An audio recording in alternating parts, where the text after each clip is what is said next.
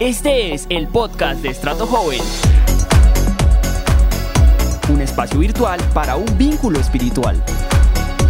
No hagas nada más.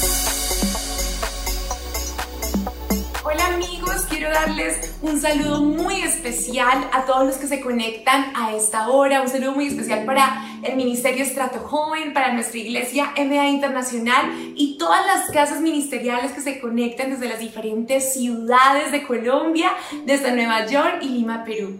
Hoy queremos llegar a sus hogares para darles un mensaje de fortaleza, de fuerza, de fe en medio de estos tiempos que estamos atravesando como iglesia en el mundo.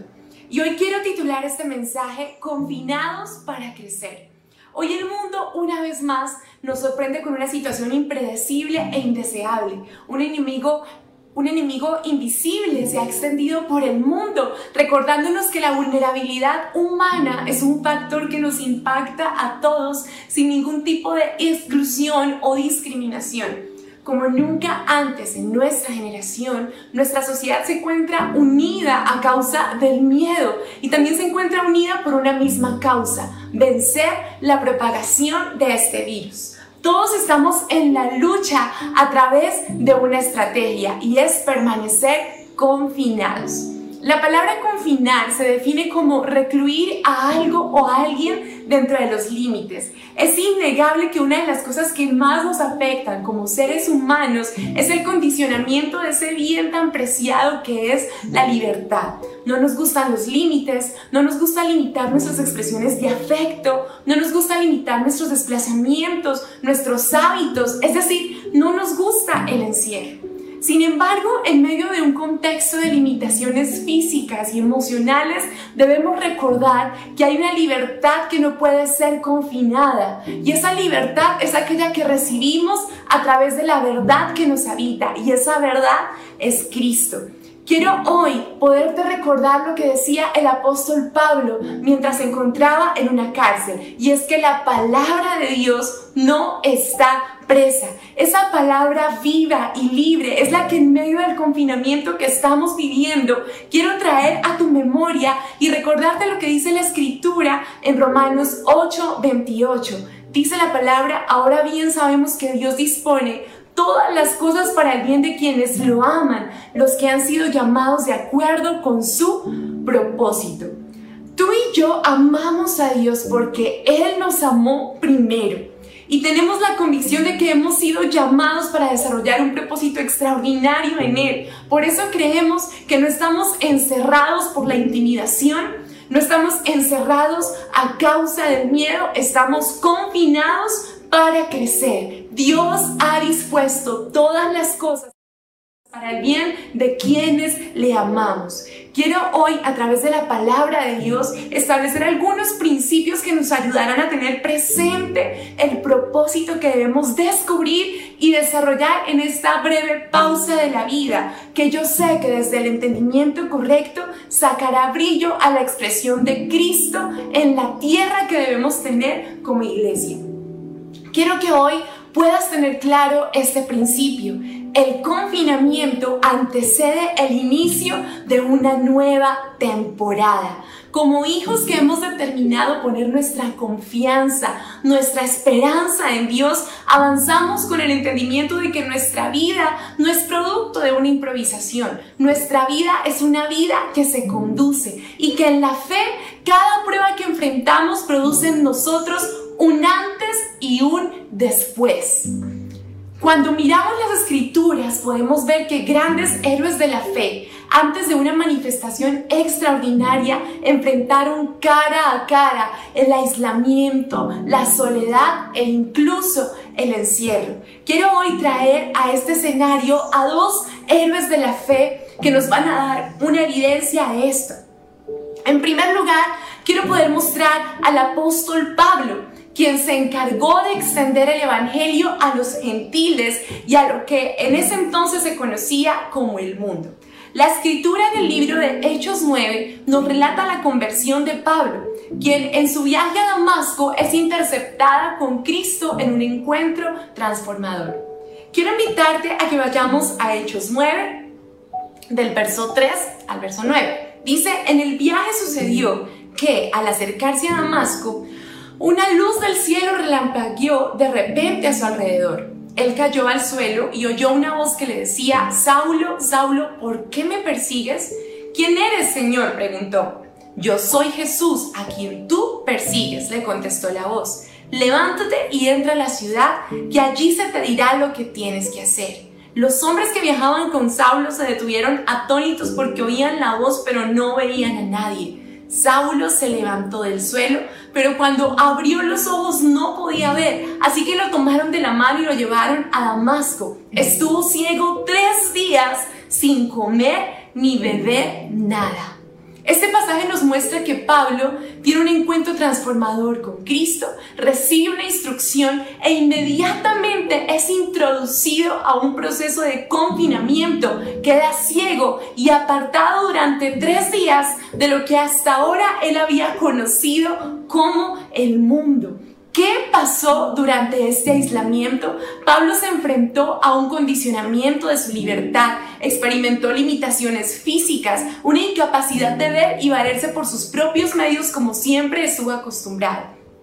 Esta pausa de la vida que enfrentó Pablo lo llevó a confrontarse cara a cara con su humanidad y este encuentro concluyó en una rendición y en un encuentro que transformó su vida para siempre. Dice la palabra de Dios que mientras Pablo oraba, Dios envió a uno de los discípulos que habitaba en esa ciudad para que impusiera las manos sobre él y recobrara la vista. Una vez Pablo recobra la vista, caen las escamas de sus ojos, el confinamiento termina, pero Pablo no vuelve a ser el mismo. Se levanta, emprende su llamado y nunca hubo nada que lo detuviera. Pablo entró en ese lugar como un perseguidor de la fe y salió como un apóstol a las naciones de quien todos tenemos memoria hasta el día de hoy. El confinamiento antecede una nueva temporada. Asimismo, quiero traer a este escenario a Cristo, el autor y consumador de nuestra fe. La escritura nos muestra cómo Jesús, en su expresión terrenal, antes de iniciar su ministerio públicamente como Mesías, como Salvador del mundo, es guiado por el Espíritu al desierto.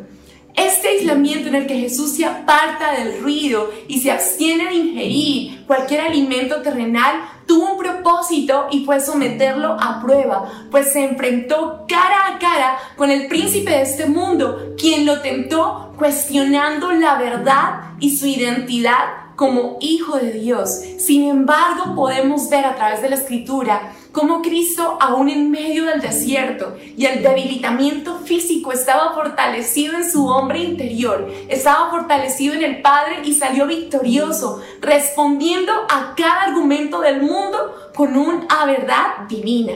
Después de esta breve pausa en el desierto, Jesús salió a manifestarse al mundo como el Cristo, como el Mesías, quien partió la historia en dos y con su obra redentora abrió el camino a un nuevo y mejor pacto del que tú y yo hoy somos parte. Quiero que ahí donde estás puedas repetir conmigo, el confinamiento antecede el inicio de una nueva temporada.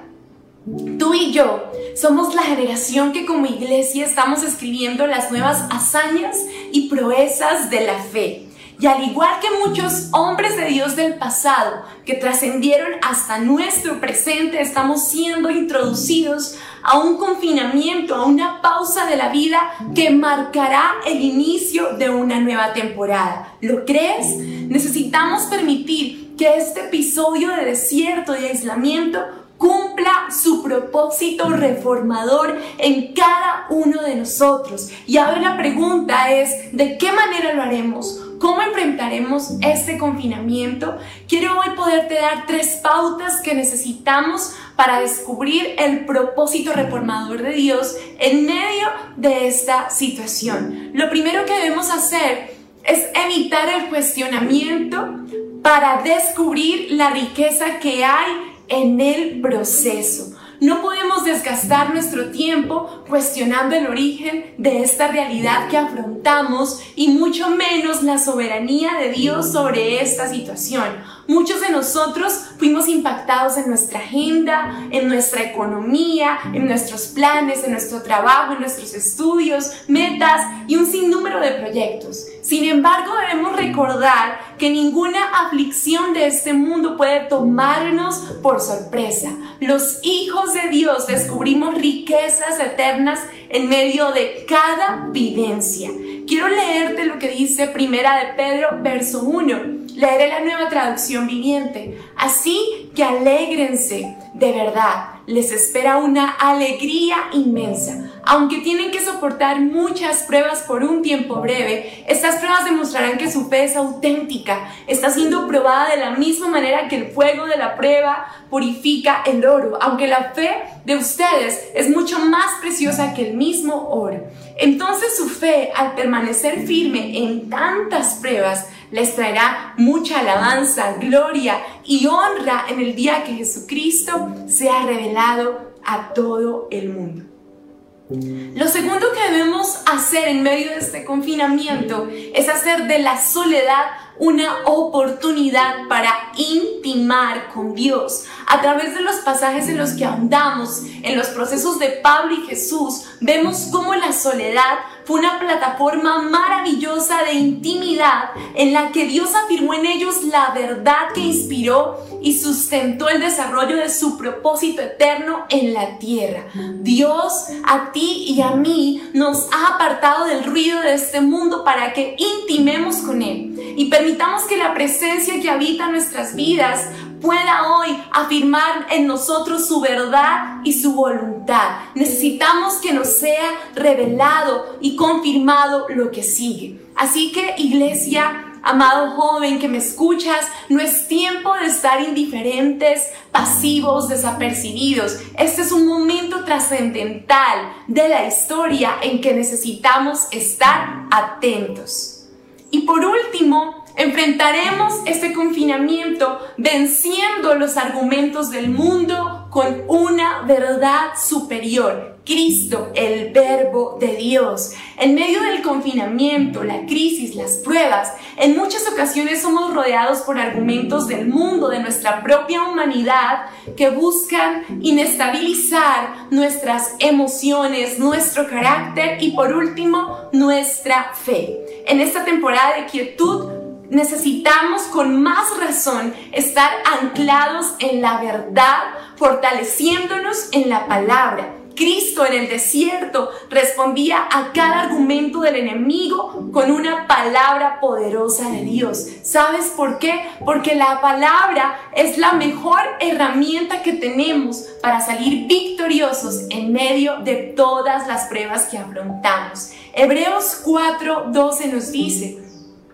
Ciertamente, la palabra de Dios es viva y poderosa y más cortante que cualquier espada de dos filos. Penetra hasta lo más profundo del alma y del espíritu, hasta la médula de los huesos y juzga los pensamientos y las intenciones del corazón. Amada familia en la fe, este confinamiento es un tiempo excepcional que busca un objetivo principal en nosotros y ese objetivo es crecimiento. Quiero invitarte a que asumamos la postura correcta para enfrentar esta breve pausa de la vida que producirá en nosotros, en nuestra sociedad, en nuestra iglesia, en nuestro país, un antes y un después. Recuerda las pautas. Necesitamos evitar el cuestionamiento para descubrir la riqueza del proceso hacer de la soledad la oportunidad para intimar con Dios y vencer los argumentos del mundo con la verdad,